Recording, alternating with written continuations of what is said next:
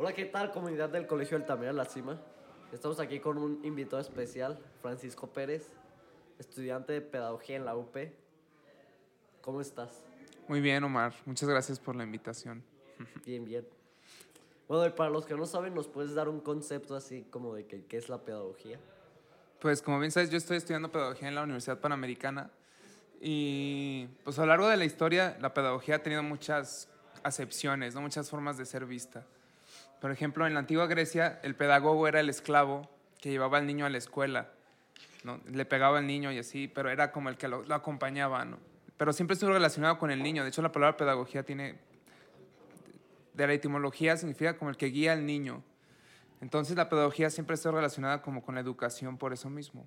Entonces va avanzando las épocas y como en el siglo XX, ya es más moderno, surge como una ciencia que es la ciencia de la educación, como diciendo, la educación tiene que tener una parte científica, ¿no? No simplemente es pues hacer lo que se nos pegue la gana y que los profes vayan haciendo lo que, pues, lo que hasta entonces habían hecho y crean una ciencia de la educación y le llaman pedagogía, porque tiene que ver con el niño, su desarrollo, cómo aprende, y eso es lo que es la pedagogía actualmente. Y bueno, dijiste que era de la educación, pero también tiene que ver algo con la religión. No, la pedagogía no tiene... Pues son temas aparte. Son temas, sí, sí, porque educación, sobre todo, de hecho, los mejores, los pedagogos más importantes del siglo XX eran ateos, incluso, no creo que tenga mucho que ver. pero sobre todo porque, bueno, algo no, no tiene mucho que ver. ¿Y solo, es, solo entra para niños o también...? Al principio era solo para niños, como te decía, pues pedagogía misma significa guiar al niño, ¿no? Pero últimamente ha habido más corrientes que van impulsando, sobre todo porque a lo largo de nuestra vida siempre aprende, aprendemos. Desde que eres pequeño hasta que te vas a morir, estás aprendiendo siempre. Entonces, la pedagogía ya se ha ampliado desde... Hay gente que dice incluso que el niño aprende desde antes de nacer, ¿no? Lo cual yo no creo. Pero está la, la pedagogía prenatal hasta la, la de los viejitos que ya se van a morir. ¿Y qué fue eso que te que hizo que te interesaras por la pedagogía y que lo quisieras estudiar?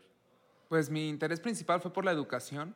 Yo antes estudiaba otra carrera y un poco la crisis vocacional fue, yo no me quiero dedicar a hacer esto, yo no quiero servir o sea, al mundo, yo no quiero cambiar el mundo por medio de la ingeniería, ¿no? sino por algo que, que permee más, que sea como más claro cómo dejo mi huella en el mundo. Entonces dije la educación. Que la educación pues no es simplemente Digo, ahorita lo vemos, ¿no? Vas a la universidad a ganar un título para ganar dinero, tal. Pero pues no es simplemente eso, ¿no? Es preparar a las futuras generaciones para que cambien el mundo. Y yo también cambiarlo por medio de mi trabajo en la educación. ¿Y cómo crees que podrías cambiarlo? Pues, de entrada, viendo el verdadero significado de la educación, que ahorita creo que no existe. Digo, por ejemplo, te pregunto a ti, ¿a qué vienes a la escuela? A estudiar. ¿A estudiar para? Para prepararme. ¿Para ir a la universidad? Sí, para ir a la universidad. ¿Para qué quieres ir a la universidad? Para lo mismo, para estudiar. Para, conseguir, para conseguir un trabajo. No, y ahorita vemos la educación así, como propedéutica le llaman. Cruzas kinder, primaria, secundaria, prepa, no sabes bien por qué, nada más lo haces, porque si no tus papás te regañan o porque ahí están tus amigos, ¿no? Y terminas en la universidad, también quién sabe por qué, ¿no? Y ahí estás en la universidad y terminas con un título, y entras a trabajar y nunca supiste qué hiciste en la escuela. Porque hoy en día incluso puedes aprender, digo, la gente más rica que yo conozco no estudió en una universidad ni la, ni la preparatoria. Y dices, ¿qué, haces entonces, ¿qué hago entonces en la preparatoria y en la universidad? Y es donde entra el papel del pedagogo, ¿no? que es, la educación no es simplemente prepararte profesionalmente, que es una parte importante, pero sino la educación es una, un encuentro contigo mismo. Ya decía Sócrates en la, en la, antigua Grecia que la educación era conocerte a ti mismo. ¿no? El, el, oráculo de Delfos le había dicho, conócete a ti mismo. La educación es eso, ¿no? encontrarte contigo mismo en un contexto, con una historia concreta y descubrirte a ti como, como persona. Y para qué eres bueno en el mundo y cómo puedes tú mismo cambiar el mundo. Me parece. ¿Y qué es, cuál es el aspecto que más te gusta de la pedagogía? la parte, luego los pedagogos siempre nos dicen, vas a terminar de profesor, ¿no? Y luego hay gente que dice, los pedagogos, sobre todo acá más viejos de la escuela, dicen, no, es que los pedagogos se dedican a otras cosas, terminan la empresa, no sé qué. Pero a mí no me gusta mucho eso, digo, porque la vez que ser profesor no tiene nada de malo. Al contrario, es algo muy padre. Y creo que tu pregunta se queda como muy ejemplificada con una anécdota que alguna vez escuché sobre Albert Camus, que fue un premio Nobel de literatura, es un filósofo francés muy importante, pero él era pobre cuando era niño. Tenía que trabajar, su mamá no tenía papá y su mamá trabajaba todo el día.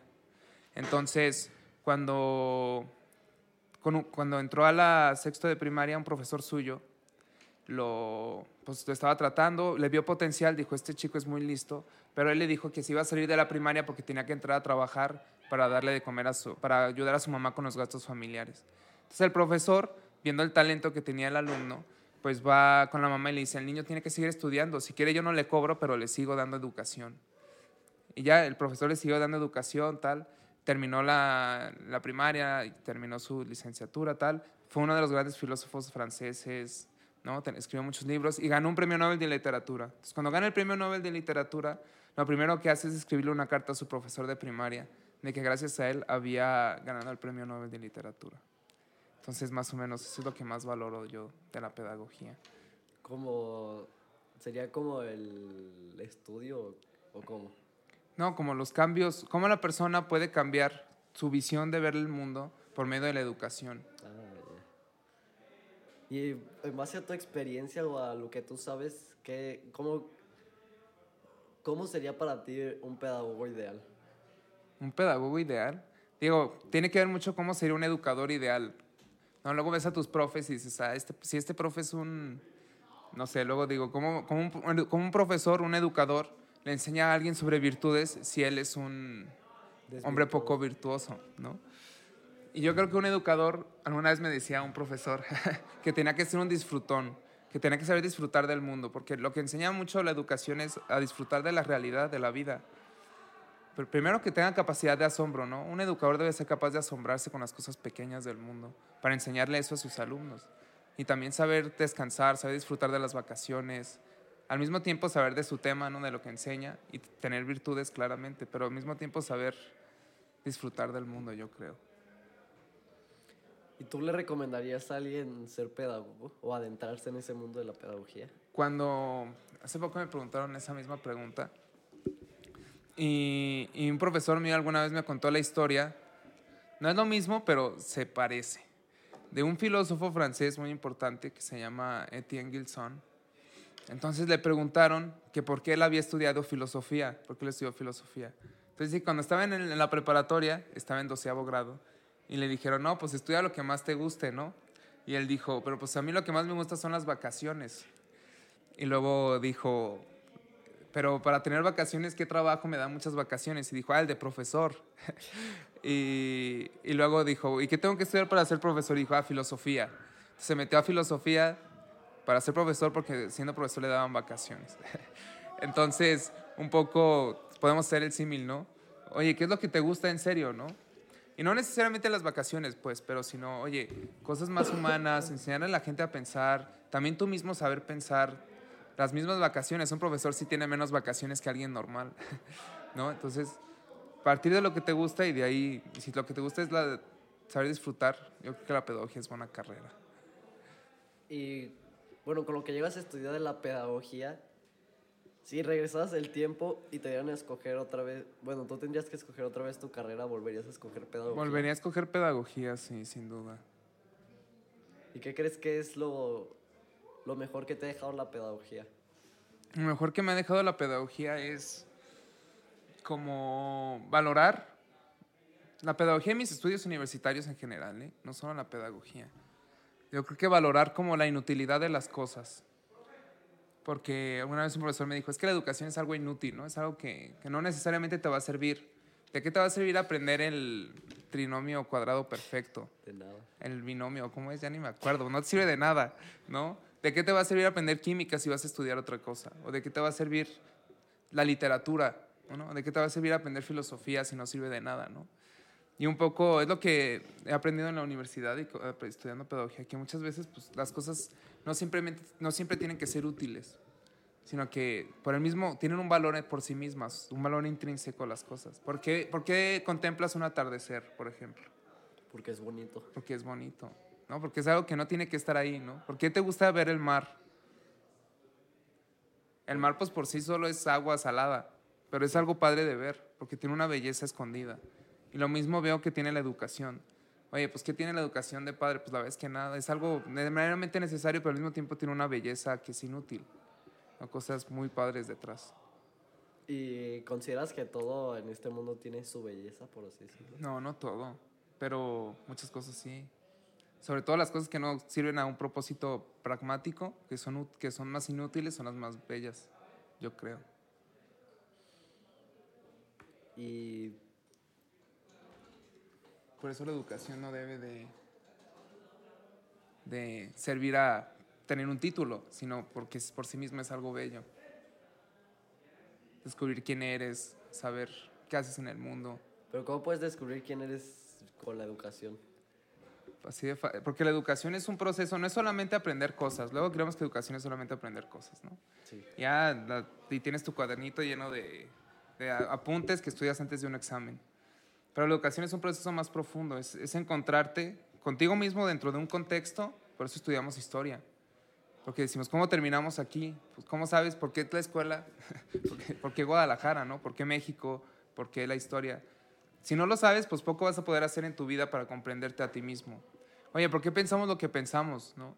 ¿Por qué pensamos en la ideología de género? ¿Por qué pensamos que existe el poliamor? ¿Por qué pensamos que existe, o cómo comprendemos el homosexualismo? ¿no?